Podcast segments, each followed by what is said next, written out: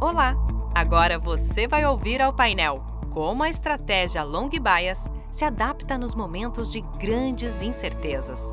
Realizado durante a Expert 2020, com a participação do nosso CIO, Paolo de Sora. Este material foi produzido em formato de vídeo pela XP Investimentos em 15 de julho de 2020. Teve a participação dos gestores da Trafalgar e Pacífico e foi convertido para áudio. Bom programa! Olá pessoal, muito boa tarde. É, estamos aqui para mais uma live da Expert 2020. Meu nome é Maurício Besner, eu sou analista de fundos da XP e hoje eu tenho o prazer de receber aqui três grandes gestores é, brasileiros de, de, fundos long bias, uma estratégia de ações bastante flexível que eles vão explicar um pouquinho como é que eles implementam essa estratégia. Estou aqui hoje com o Paulo Abreu, da Pacífico, o Roberto Chagas, da Trafalgar, e o Paulo de Sora, da RPS Capital. Primeiramente, eu gostaria que é, agradecê-los primeiro pela, pela participação e vou passar a palavra para cada um poder se apresentar, contar um pouquinho do seu histórico e um pouquinho da casa, é, para depois a gente entrar aqui no, no bate-papo com, com, as perguntas. Paulo, se você puder começar um pouquinho falando uh, da sua carreira da RPS, por favor. Começa pelos mais velhos. Vamos lá. É, bom, primeiro, obrigado por esse convite. Oi, Roberto. Oi, Paulo. É, bom participar dessa live.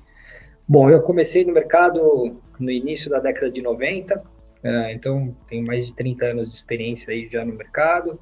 Uh, fui analista uh, sell-side durante muitos anos, trabalhei em diversas casas, casas gringas, casas brasileiras, fui head da corretora do, do Itaú, head de research lá. Em 2007 eu me juntei à família Safra para cuidar dos investimentos do family office deles, do M Safra, de uma parte da família. Fiquei lá de 2007 até 2013 fazendo gestão de equities global num fundo bem grande é, proprietário da família. E aí, em 2013, a gente começou a RPS, um projeto que, no primeiro momento, era para tocar o dinheiro proprietário de um grupo de investidores. E aí, o, o projeto foi crescendo. Hoje, nós somos 19 pessoas na empresa, oito sócios, cinco fundos sob gestão, 3 bilhões de reais, mais ou menos, de ativos sob gestão. E um dos fundos que a gente administra, aliás, um, um, um fundo tem muito carinho meu particular, que eu acredito muito na estratégia, acho que o Roberto e o Paulo vão falar um pouquinho também, acho que é um produto que tem a cara do Brasil, que é esse produto de ações com alguma proteção, com alguma com controle de risco, que é o long bias, é um produto que a gente tem há dois anos e, e, e a gente sonha que seja um carro-chefe da casa nos próximos anos, além dos fundos que já estão consolidados, que é o nosso Total Return, nosso Equity Hedge e o nosso Previdência. Então, obrigado e boa live a todos. Obrigado, Paulo. Passar agora para o Paulo, então. Paulo, pode falar um pouquinho aí da sua carreira e do, dos fundos de, de ações aí da Pacífico, por favor. Tá bom, pessoal, boa tarde. É, obrigado primeiro à XP, nessa, a gente está num evento tão importante aqui online, né, atingindo tanta gente, uma plataforma que está mudando assim a forma do, de fato, do brasileiro investir, democratizando mesmo isso. É, bom, eu sou sócio fundador da Pacífico, a Pacífico começou em 2011, mas a história é mais longa. Né? É, inicialmente éramos sete sócios, hoje já somos mais de 13. A gente começou em 2011, era um grupo que já trabalhava junto, na verdade, lá no Opportunity, desde a década de 90. Então, é, em 2005 me juntei ao grupo lá no Opportunity. Em 2011 a gente saiu para montar a Pacífico, nos juntamos ao Carlos Eduardo Ramos, que era o sócio fundador da Arx, e estamos aí desde, desde então a casa vem crescendo, o número de sócios vem crescendo, graças a Deus, e as coisas é, vão caminhando, né? Num Brasil que às vezes melhora, às vezes piora, mas está é, indo direitinho. É, bom, então a, a, Pacífico hoje tem 3 bi e meio, mais ou menos, sob gestão. A gente tem tanto uma família multimercado quanto uma família é, de fundos só de ação. Na parte de ação, o sócio responsável é o Carlos Eduardo Ramos. E aí a gente tem dois produtos principais. É o Pacífico Ações, que é um produto long only, que a gestão é do nosso sócio Leonardo Rufino, é um produto que fica 100% do tempo investido em ações, ação para carregar mesmo por bastante tempo. E eu sou responsável pelo produto Pacífico LB, que é o Long Bias. Então, acaba sendo essa gestão que a gente vai explicar um pouquinho mais, que tem essa flexibilidade, é, o Paulo já tinha falado, né? Essa questão da proteção acaba sendo um fator é, primordial né, para o produto. É, você se proteger dos grandes downsides, às vezes, é, faz com que você abra um retorno muito grande em relação ao índice, ao que se for. É, então, é sempre focar na perda permanente de capital, quanto que você pode perder em cada produto, e aproveitar, às vezes, o medo para a gente aumentar a exposição. Então, é tentar ser contra-cíclico, seguindo muito o processo de investimento. Obrigado, obrigado Paulo. Vou passar a palavra aqui para o Roberto, então, para falar um pouquinho dele e da Trafalgar. Primeiro, obrigado a XP e a todos aí pela oportunidade de estar com vocês. Paulo, Paulo, Maurício, bom estar com vocês aqui também. É, bom, começar pela Trafalgar, né?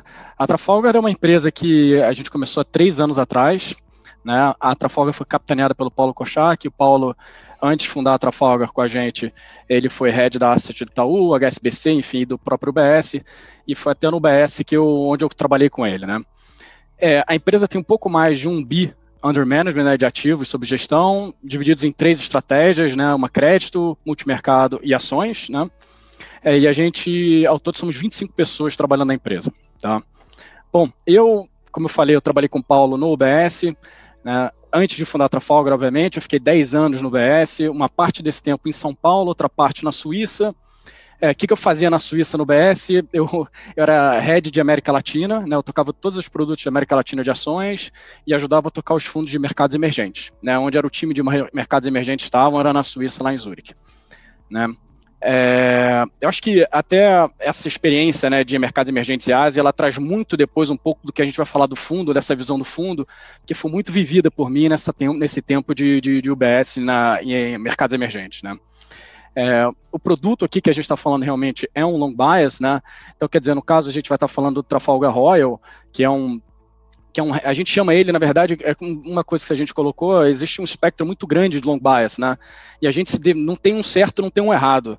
Né? Você tem que saber qual o seu, onde você quer estar. Tá. E o que a gente, onde a gente quer estar, tá, não é um long only travestido de long bias. A gente quer estar tá como um hedge fund, né? Como um hedge fund de ações que quer dizer isso? É um pouco do que o Paulo e o Paulo colocaram aqui também, de certa maneira, né? É que você é, é ter ações e, e, eventualmente se proteger. No nosso caso, a gente é um hedge fund de ações focado em América Latina, né? E que foca em retorno absoluto. Super importante para a gente esse foco de objetivo de retorno absoluto. Obviamente fazendo é, bastante análise fundamentalista, né? Dois terços do risco do fundo é esse risco de fundamentalista, uma análise bem profunda dos ativos e carregar esses ativos para um longo prazo. E outro, um terço do risco desse fundo, a gente usa diversos ativos, não só ações, pode usar renda fixa, pode usar é, juros, é, câmbio, né? E utilizar uma equipe multidisciplinar que tem na, na, na Trafalgar para procurar simetrias e defender o portfólio quando tiver que defender, né, para defender esse carrego de ações de longo prazo, ou para poder potencializar é, é, o retorno do fundo é, em curto, médio prazo, né, em outros ativos. Né. É, eu acho que isso daí é, uma, é um pouco do, do que a gente gosta de fazer, de como a gente sabe fazer as coisas. Uma cara meio gringa, assim. Obrigado, Roberto. Já, já começou aqui a explicação um pouquinho da estratégia, né? Acho que passar aqui a palavra para o Paulo, que para ele explicar um pouquinho como é que é, é a estratégia do fundo long bias da RPS, né? O, o Roberto comentou que eles operam outros tipos de ativo além de ações. É, queria ouvir de você, Paulo, se você opera outros ativos ou sua ação, como é que você faz? Faz short de, de ação ou short de índice? Contar um pouquinho como que é a gestão do seu fundo long bias especificamente. Tá bom. É, bom, o Maurício acompanhou o nascimento da RPS lá atrás, né? Foi. Sabe bem Exatamente. a história. Nossa, a gente, a gente criou a RPS para investir em ações com uma cabeça agnóstica. A gente não achava, e não, continua não achando que o Brasil é um país long only. Aliás, a América Latina não é uma região long only para você sempre estar posicionado. Os ciclos econômicos são curtos, os ciclos políticos são curtos, e, e, você tem que ser muito tático na hora de você se posicionar e evitar esses grandes drawdowns que acontecem lá fora no mercado americano, uma vez a cada 10 anos, e no mercado brasileiro, uma vez por ano, tem um grande drawdown. Se você conseguir se proteger desses períodos de grande drawdown, usando ativos descorrelacionados para defender a cota dos seus clientes, no longo prazo você vai dar um retorno muito bom. A gente começou com esse hedge fund de equity em 2013, que é o nosso fundo mais antigo, Total Return, que foi um dos melhores fundos da indústria até 2019. Uh, e aí, em 2000, no, no, início de 19, a gente falou, pô, mas agora a cara do Brasil está mais com uma cara mais de, de, viés de alta do que realmente agnóstica. Porque no nosso fundo Total Return, a gente podia ficar comprado, vendido, comprado e vendido, apostar contra. E assim, o long bias, ele vai pegar uma tendência de alta de mercado. Se a, se a bolsa cair, ele vai provavelmente perder alguma coisa.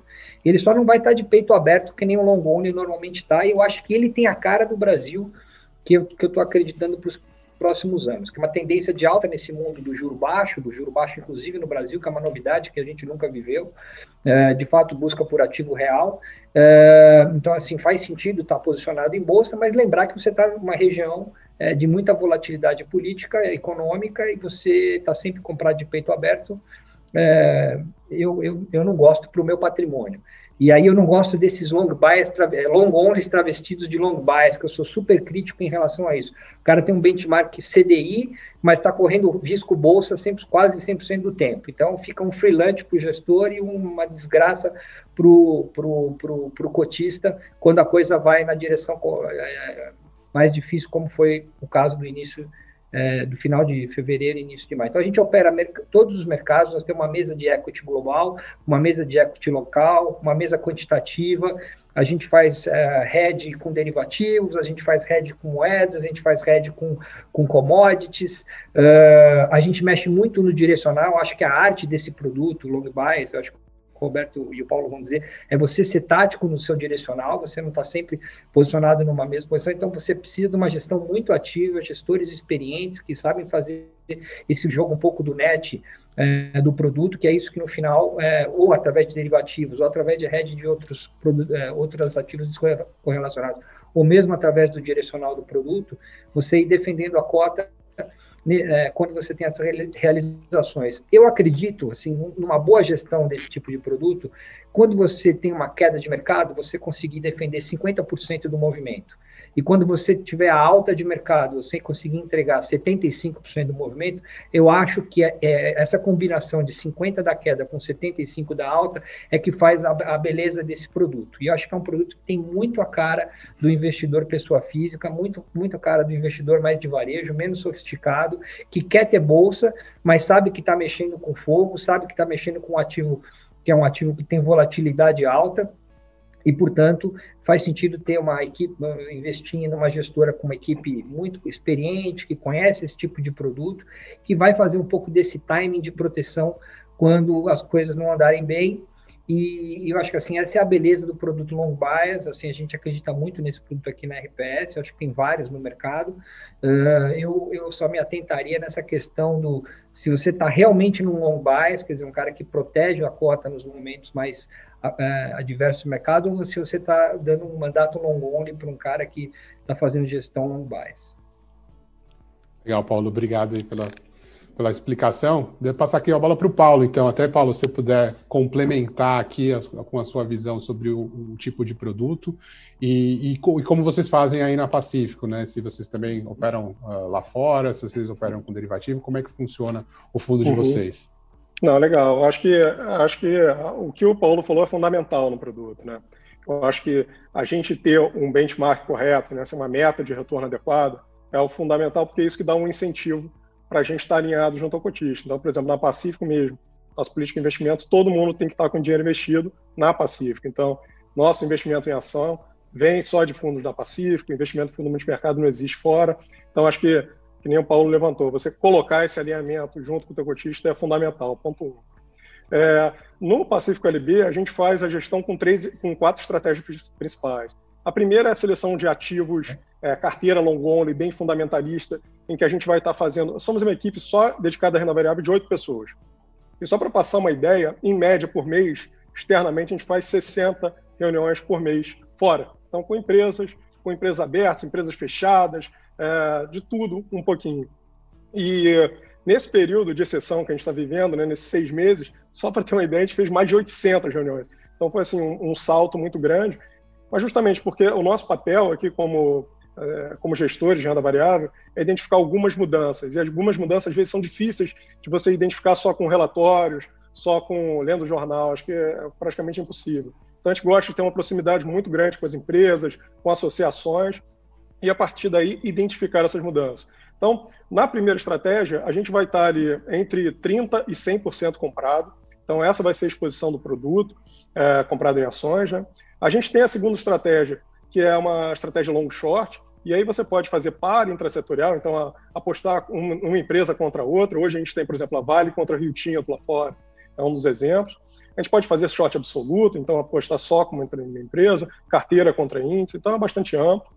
O terceiro ponto é o internacional, a gente pode fazer investimento lá fora também, a gente pratica isso, e também em empresa. Então, a gente está sempre olhando, uh, acho que o macro é o plano de fundo geral, e uh, eu acho que nesse plano macro a gente vai na questão micro e tenta entender bem as empresas e ver essas assimetrias. Por fim, é uma estratégia bem importante para o produto é a parte de proteção. Acho que o Paulo falou bem isso. Então, é um produto que tem sempre que se preocupar quando, principalmente assim, como eu faço a gestão no LB. É, eu era responsável lá no Opportunity por toda essa parte de, de opções. Né? Então, desde 2005 eu trabalho com isso. E você, às vezes, vê, é, quando o mercado está mais eufórico, né, as proteções ficam mais baratas, e é naquele momento que você fala, pô, mas para que, que eu vou comprar uma proteção agora? Está tudo indo tão bem. E, ao mesmo tempo, é geralmente nesse período que vale muito a pena comprar. Não é sempre, mas muitas vezes é. Né? Que nem foi, por exemplo, no final do ano passado que a gente comprou proteção. Mas eu acho que se você tem essa flexibilidade, por exemplo, no LB, de dos 30 para 100, é, a palavra-chave para isso para a gente é processo. E para ter esse processo, não adianta você ter um processo você não consegue seguir. Né? Então você tem que acreditar no processo, ter a sua disciplina. Isso serve para cada investidor, não é só para o gestor. Né? Então serve para pessoa física, serve para locador, serve para todo mundo. Então é conhecer as empresas que você está investindo, é, entender, fazer alguns cenários e ver o que, que é, quanto que eu posso perder em cada investimento daquele e quanto que eu posso ganhar. Vendo essas assimetrias, quando o mercado está mais descontado, ou seja, quando mais você tem para ganhar, geralmente quando tá com, todo mundo está com muito medo, e, inclusive a gente. Então só o que vai fazer a gente a tomar mais risco naquele momento é o processo. Então, é ter essa disciplina, é acompanhar se as nossas teses estão verdadeiras, se as empresas, ah, quando você montou aquela tese de investimento, ela continua correta, para ter é, o sangue frio naquele momento de seguir com o investimento, ou, se você estiver errado, a tese estiver enfraquecida, sair. E o mesmo vale, é tão difícil você aumentar quando o mercado está tá indo muito mal, né, quando está caindo muito, quando está pânico generalizado, quanto é difícil você reduzir também no momento de euforia. Então, acho que a disciplina e o processo, você seguir esse processo é o fundamental para a gente navegar entre os 30% e os 100%. E até nesse ponto que, que o Paulo levantou, quando você vê o histórico do, do Pacífico LB, que são pegando movimentos de alta e depois de baixo da bolsa, como é que foi o nosso comportamento. Né? Claro que cada período varia, tem períodos que a gente vai melhor, períodos que vai um pouco pior. Mas no agregado, desde 2012, a gente capturou. Quando a bolsa caiu, a gente caiu em média 50%, 45%, 50%, e quando subiu, em média, a gente capturou 95% a 100%. Então, é claro que varia de período para período, mas é, esse ponto é muito relevante porque vai abrindo um diferencial muito grande em relação aos seus benchmarks. Então, acho que é, é, concordo plenamente, é um produto que é, faz muito sentido para o Brasil. Ótimo, obrigado, Paulo. É, bom, falando então dessa flexibilidade aí que, que, o produto oferece, o Paulo e o Roberto comentaram, né, de, de serem ativos lá fora. É, Roberto, se puder falar um pouquinho é, como que é operar ações lá fora, é, estando aqui do Brasil, eu acho que essa essa aceleração aqui do uso da, do, do, digital, né, das reuniões remotas, acabou uh, acelerando o processo e, e, mostrando né, que, que você tem a oportunidade de estar bem próximo das empresas, uh, mesmo lá fora, tá, tá com uma proximidade que praticamente igual que você teria aqui. É, como é que você vê o, o, investimento internacional em ações internacionais por gestores locais? É, acho que pode ser uma tendência, eu sei que vocês já fazem, mas você acha que é, veio para ficar e vai, vai aumentar então, acho que não preciso nem eu falar. Ontem o Ray Dalio falou sobre isso, né? O Ray Dalio pô, é, virou e falou da diversificação regional. E a gente é, tem uma filosofia, a gente conhece a filosofia do Bridgewater, do, do Ray Dalio há muito tempo, e a gente acredita, acho que até por gostar, é porque é o que a gente acredita, né? Então a gente acredita muito nisso, né? É, nessa diversificação regional. Regional é, é, é muito importante. Acho que até o próprio Paulo falou, é, é, os ciclos econômicos da América Latina são muito curtos né, muito mais curtos que de mercados desenvolvidos. Né? Então, quer dizer, dá muita oportunidade se você for ativo, né? se for flexível e ativo. Então, quer dizer, dentro de um produto desse, você consegue aproveitar. É, eu acho que, por exemplo, no, no nosso caso, né, a gente faz dois terços do, do, do, resultado do fundo, né, do risco do fundo, é que, como eu comentei, é um, é um é, é são, é busca das melhores ideias em América Latina. Então você tem que ser agnóstico com o país, assim, se você virar e falar assim, ah, eu gosto, não tem o, o, home bias, né, o efeito eu sou brasileiro, não tem nada disso. Você tem que olhar o que, que tem melhores ideias na América Latina. Eu, Felipe, Aline, né, que somos basicamente o time mais focado em ações, né, é, são os três gestores de ações, nosso tempo todo é, é, é, olhando isso, os nossos cases, né, e a nossa filosofia, o, o Paulo falou um negócio que é muito certo, ter é, uma coisa que é, e também a cabeça é meio gringa, é, você ter processo de investimento para você poder replicar o resultado ao longo do tempo. né, para expurgar o que é sorte. Né?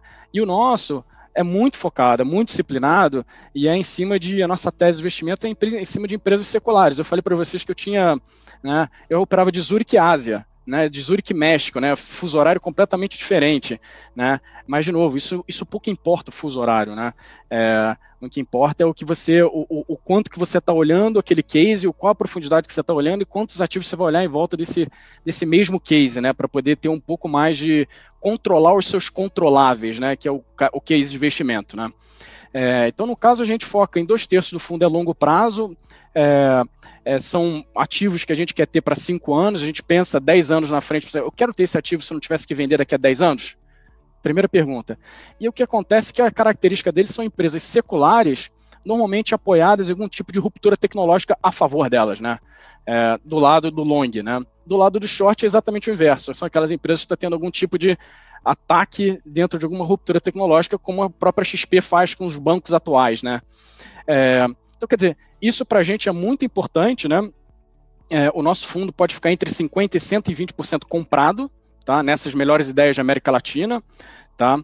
É, enfim, os outros um terço desse fundo é como eu falei para vocês, a gente usa qualquer ativo, né? Acho que o Paulo falou um negócio de comprar head quando você não quer, é, quando ninguém quer, né? O, o meu sócio, Ettore, fala, é comprar guarda-chuva em dia de sol entendeu? É igual, é, é, é, isso, entendeu? O Etri sentou 10 anos fazer renda fixa do verde lá de Stuberg, era o que o Stuberg falava, compra, é, compra guarda-chuva em dia de sol. É isso uhum. que eu acho que a gente, é uma filosofia que a gente usa muito lá na Trafalgar, e acumulando os guarda-chuvas em dia de sol, entendeu? Um dia vai chover, e a gente vê que quando chove aqui na América Latina, chove para valer, né? E, é, disciplina não só no processo de investimento, mas disciplina também no processo racional que é o vender lá, é o diminuir a posição em janeiro, fevereiro, quando as coisas pareciam bem precificadas e ter a flexibilidade de você reduzir essa exposição long que o fundo tinha, né, para gerar, sei lá, quase 40% de caixa, que foi o que a gente fez em janeiro, e ainda ver o mercado super animado em fevereiro falar assim, bom, racionalmente eu estou fazendo isso porque o risco-retorno disso é o que está me dizendo para fazer. Né? Do mesmo jeito que isso deu a possibilidade para a gente nos últimos 15 dias de março né? A bolsa 65 mil pontos, S&P a 2.100, América Latina despencando. Eu nunca vi os ativos de Chile no preço que estavam, entendeu? Vamos comprar, vamos comprar as, vamos aumentar, calibrar para cima as mesmas posições que a gente tinha anteriormente. A gente não comprou uma ou duas posições novas que a gente achava que eram caras e na crise deram opção para a gente comprar, mas a grande maioria do caixa que a gente usou foi para aumentar as coisas que a gente já tinha. Então, quer dizer, focar no longo prazo mesmo. E ali, eu não tinha a menor ideia se isso ia durar dois meses, três meses, continuo sem ter ideia quanto tempo vai demorar isso. Se a gente vir para uma segunda onda, terceira, vacina, não tenho a menor ideia, cara. O que eu tenho ideia é que as empresas, os cases seculares, o Mercado Livre que a gente já carregava há dois anos, né, a B2W que a gente já carregava há dois anos, essas coisas, uma equatorial que a gente sabia que ia atravessar essa crise, elas iam continuar atravessando essa crise, né, e eu estou controlando meus controláveis, as empresas. Então, quer dizer, esse tipo de, de, de disciplina racional também, se expurgar o medo né, e a ganância, quando todo mundo quer comprar, e o medo, quando está todo mundo querendo vender, é muito importante. E a gente acha que foi o. Você pega a bolsa em 12 meses, é, você pega no ano, está uma tragédia a bolsa no ano. Né? E o fundo está positivo no ano. Né? O fundo está com é, é, é, 12 meses, 21% para cima, uma bolsa que está negativa. Então, quer dizer, é flexibilidade né, e ser racional, muito racional. E ser muito fiel e disciplinado à sua estratégia de investimento, seu processo. Né? É isso que eu acho que e são os guarda-chuvas no dia de sol também é importante, né? Maravilha. Paulo, se você puder complementar um pouquinho, eu sei que uh, durante aí os últimos meses vocês têm uh, aumentado bastante posição internacional. Queria ouvir de você aí como é que, como é que você está vendo uh, essa, essa sua, o processo de diversificar lá fora, né? Pensando até em diferença de ciclo, recuperação, como é que vai ser a velocidade em cada lugar. Bom, a RPS nasceu para fazer ações sobre um, sobre um prisma macro setorial. A gente não carrega posições de longo prazo, a gente carrega posições em função do ciclo econômico. Tem hora que você tem que você tem um ciclo econômico de commodities, depois você tem um ciclo econômico de consumo, depois você tem um ciclo econômico de subida de taxa de juro, queda de taxa de juro. Então, a partir de uma visão macroeconômica, nós somos oito pessoas na gestão, cinco economistas, a gente constrói um cenário macroeconômico e a partir daquilo ali a gente tenta replicar uma visão sobre as variáveis macroeconômicas numa carteira de ações. Então acaba que os nossos produtos têm uma correlação muito baixa com outros produtos que têm um viés mais fundamentalista de carrego. Não tem certo, não tem errado, é, existe apenas uma diferença de como olhar o mercado. Então a gente faz mais apostas entre setores é, a partir de uma visão macroeconômica. A gente fazia isso em América Latina já há muitos anos, desde o início da RPS. É, eu, particularmente, como sou um gestor que, que vim de uma casa macro, uh, sempre olhei o equity de forma global. Tem outros três sócios que, que também vieram de, de gestão macro uh, em ações. Então, assim, a gente sempre olhou o mundo, eu sempre olhei muito commodities e tal. E, e aí, em função dessa visão mais macro, que a gente já aplica desde o início da RPS há sete anos, nesse ciclo econômico que a gente está vivendo agora, a gente resolveu aumentar nossa exposição nesse tema macro que a gente está vivendo, que é o tema da digitalização e da recuperação econômica mais robusta de China e de Estados Unidos. Né? São países, dois países que têm poder tanto monetário quanto fiscal para fazer uma recuperação de economia mais forte.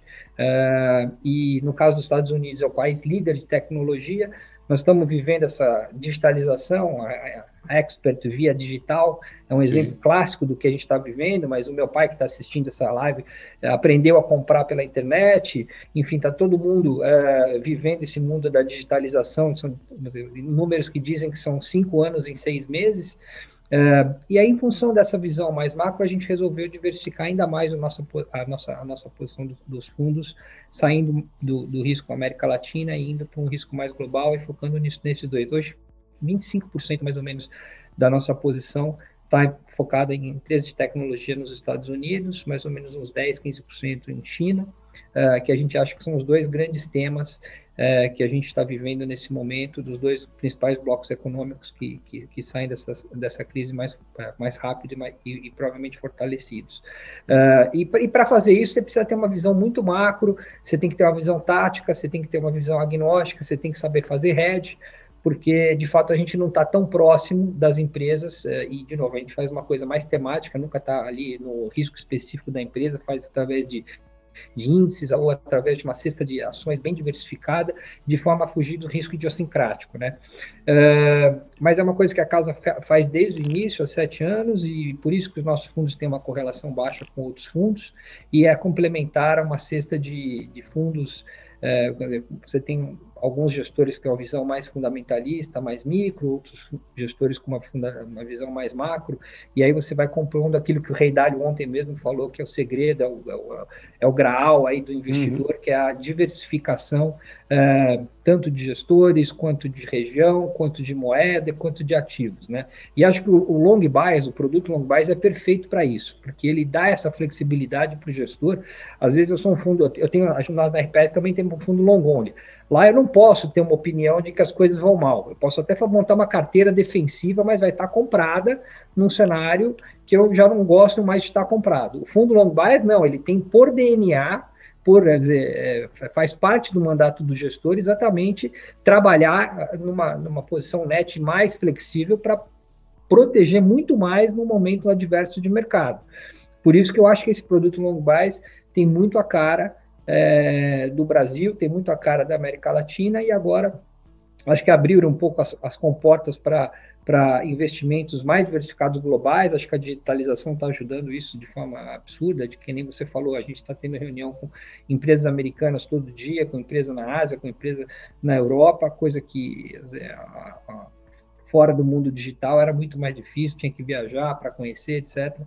Então, de fato, isso está facilitando. E o Brasil é um celeiro isso eu posso falar que eu sou o mais velho aqui da história, é um celeiro de bons gestores, porque o Brasil é um país muito instável macroeconomicamente, politicamente, os ciclos econômicos são muito... Então, criou uma geração de gestores casca-grossa. Não é à toa que o Brasil tem os, os melhores, os melhores gestores do mundo estão baseados no Brasil, porque fazer gestão nos Estados Unidos é uma maravilha. O PIB cresce 20 anos seguidos, o juro é baixo por 10 anos, as empresas têm aquela coisa composta, é, ano após ano, após ano, após ano, aí o cara vira um gênio tal. Aqui não, aqui uma hora vai bem o setor cíclico, outra hora vai bem o setor de é, utilities, uma hora muda o presidente, aí muda toda a política econômica, a política fiscal, e você fazer gestão de ativos num ambiente tão inóspito, realmente criou é, uma, um, um, mar de bons gestores no Brasil e o privilégio do investidor brasileiro de poder investir é, nesses gestores é, casca grossa que eu costumo dizer. É, exatamente, né? Acho que eu, como, como acompanho de perto bastante fundo, de, de bastante gestores de ação, vejo que, que é, é, é um, a lista é grande de, de boas opções. É, Paulo, é, acho que você puder até completar né, é, o, o assunto aqui né, dessa, desse momento aqui de digitalização, né, de, de, de mudanças estruturais em alguns setores.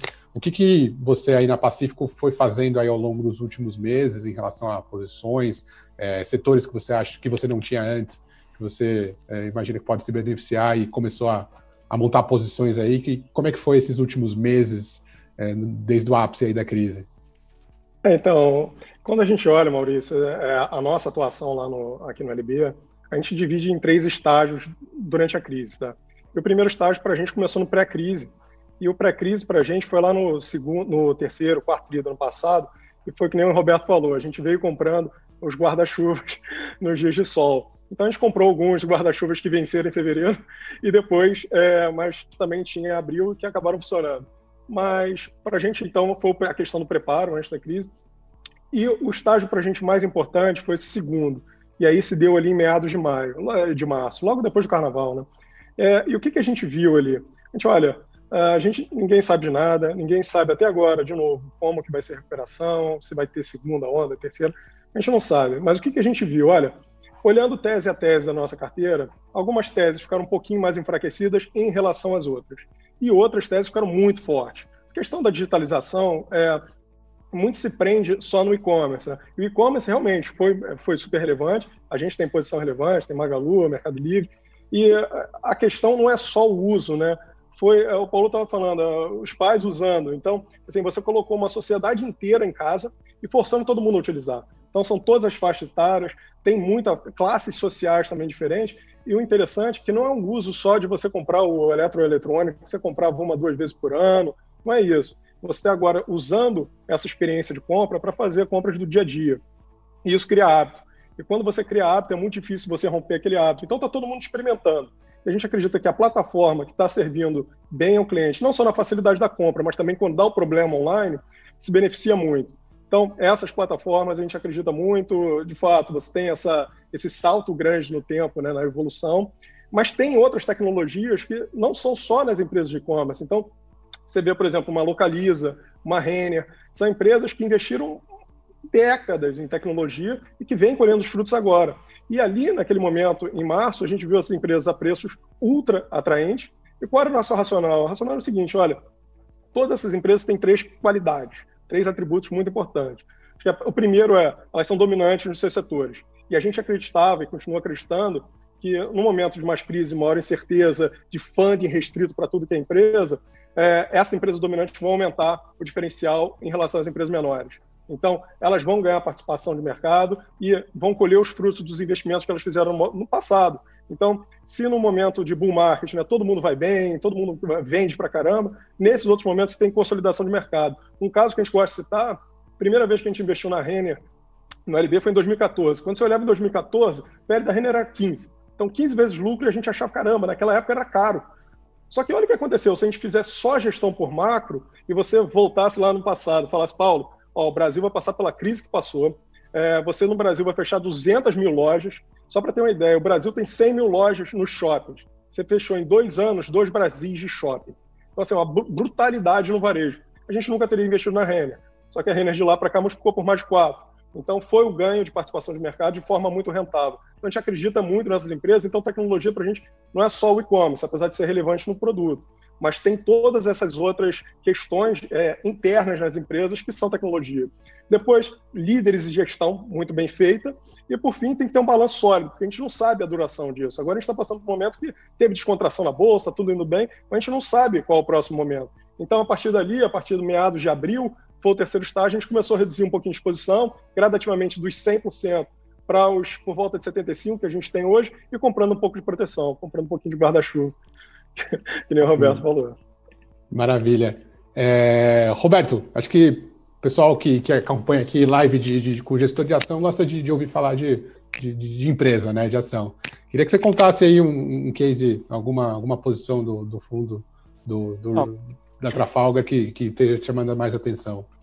Não, combinado. É, eu acho que no, no, se eu puder adicionar uma coisa no tema que, que a gente estava discutindo agora, né, que para a gente tudo é tech, né? E uma das coisas que a gente tem no portfólio, né, posso testar outras assim, mas é que a gente tem, a gente gosta, é uma que aparentemente não tem nada a ver com tech, né? É, a gente carrega posição de tech grande no fundo. Né? A América Latina é muito rica de tech, né? a América Latina como um todo. Os andinos são muito ricos em tech. Né? E, mas você pega um Porto de Santos, Santos Brasil. Eu brinco, tudo é tech, até o Porto de Santos é tech.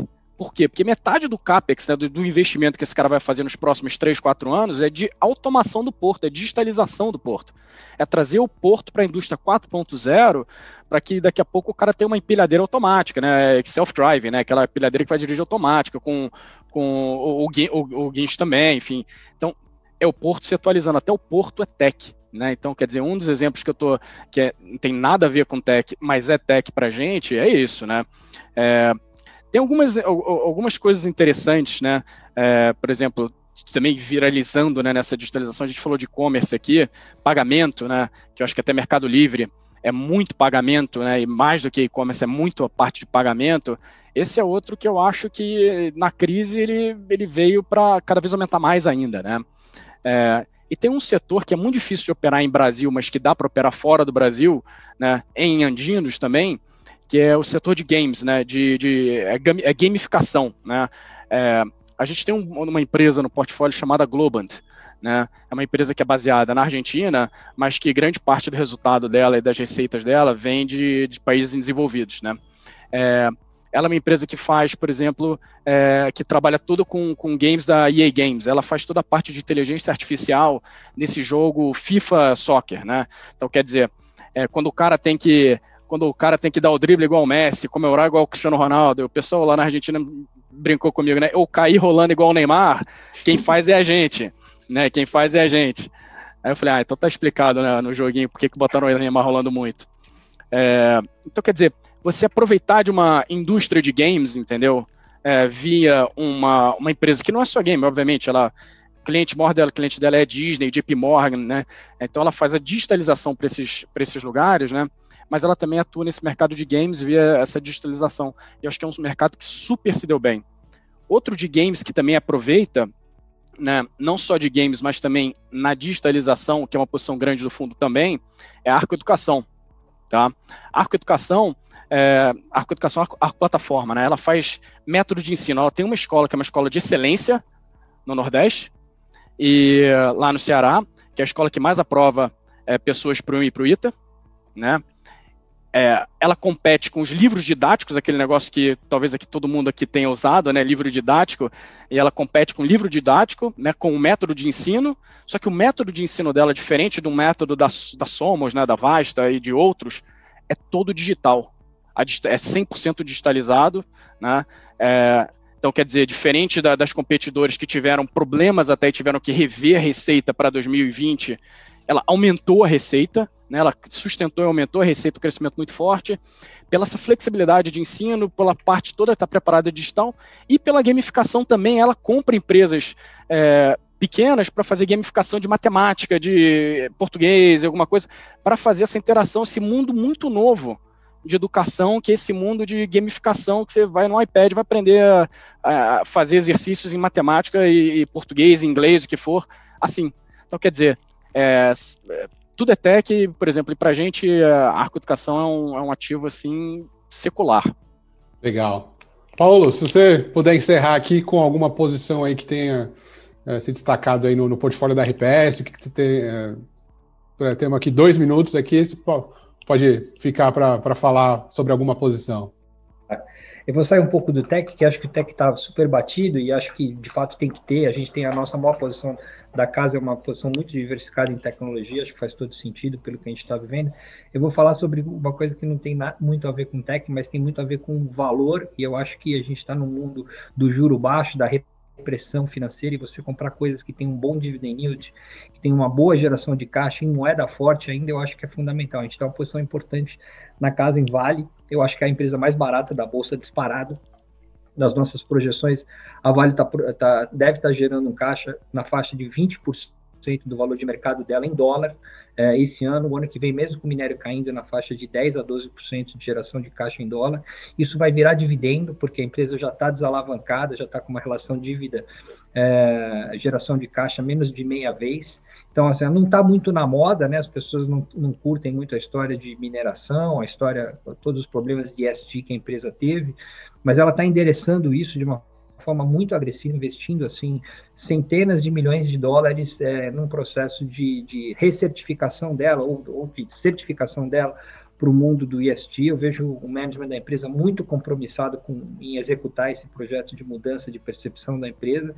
E são essas as boas oportunidades. Quando as pessoas não gostam, porque aconteceu uma coisa que não é legal, a empresa não está vivendo um bom momento, e aí o preço, obviamente, reflete isso, e aí, de repente, não está tanto na moda, como é o caso do, do, mundo de commodities comparativamente ao mundo de tecnologia, e aí a, você tem, surge uma grande oportunidade pelo, pelo valor e, e, e, pelo fundamento da companhia. Lembrando que ela tem muito a ver com a China, a gente acha que o, o mercado chinês vai muito bem, a gente estava, ontem o Rei Dalio e, o, e o Tony Blair mencionaram isso, a gente vai ver uma polarização muito grande no mundo nos próximos anos, com a China de um lado, Estados Unidos do outro.